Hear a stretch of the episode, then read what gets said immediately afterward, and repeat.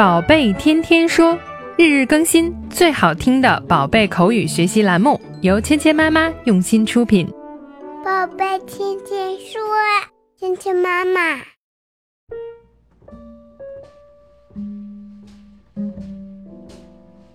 嗨，亲爱的小朋友们、爸爸妈妈们，欢迎回到芊芊妈妈和博宁哥哥带给你的宝贝天天说。今天呢，我们要继续来学习跟星星有关的对话。昨天我们学到了一种星星的名字，它呢有着美丽的长长的尾巴，它的名字呢就叫 comet。comet 彗星就在 Dora 和 Boots 看着这个星星的时候呢，它在往下落下来。好心的 Dora 和 Boots 想帮助那颗小星星，他们能找到那颗小星星吗？一起来听一下今天的对话。She's falling. She's falling. Come on, we've got to find that little star.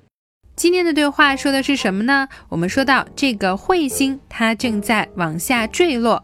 昨天呢，我们就听到 Dora 和 Boots 在说：“Watch out, coming through, can't stop, look out。”它来了，它停不下来了，当心哦。今天呢，我们继续来说这个星星它怎么了呢？She's falling, she's falling。它落下来了，它落下来了。Fall 就是掉下来、落下来的意思。She's falling, she's falling。她呢正在往下坠落。那 Dora 和 Boots 看到之后呢，就想去找到它。Come on, we've got to find that little star。走吧，我们去找到那颗小星星。Come on，来吧。We've got to find that little star。Have got to do something 表示的是必须要、不得不做什么事情。 Have got to do something 和 have to do something，它们的意思呢是相近的。那这里面呢，我们看到 Dora 和 Boots 说，We've got to find that little star。我们得去找到那颗小星星。Find 找到 that little star 那颗掉下来的小星星。Come on, we've got to find that little star。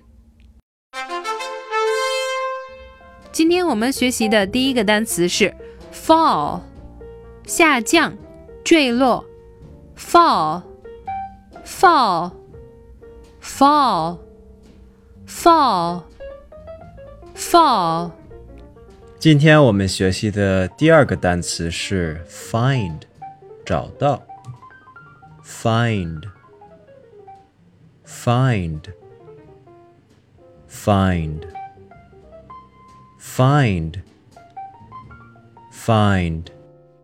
好，接下来我们一起来练习今天的跟读作业。She's falling. She's falling. She's falling. She's falling. Come on. We've got to find that little star. Come on, we've got to find that little star.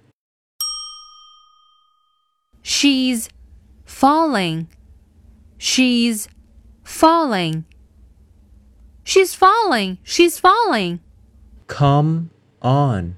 We've got to find that little star.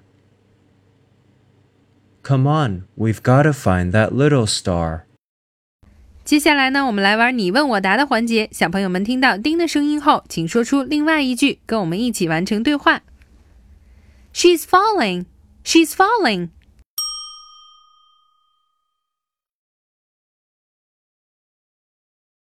Well done，真棒。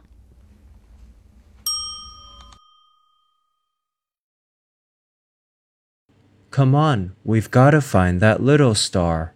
Good work. 好，今天的内容就到这里了，小朋友们学会了吗？更多精彩的内容，请关注“芊芊妈妈儿童英语”的微信公众号，还有喜马拉雅专辑。我们明天不见不散。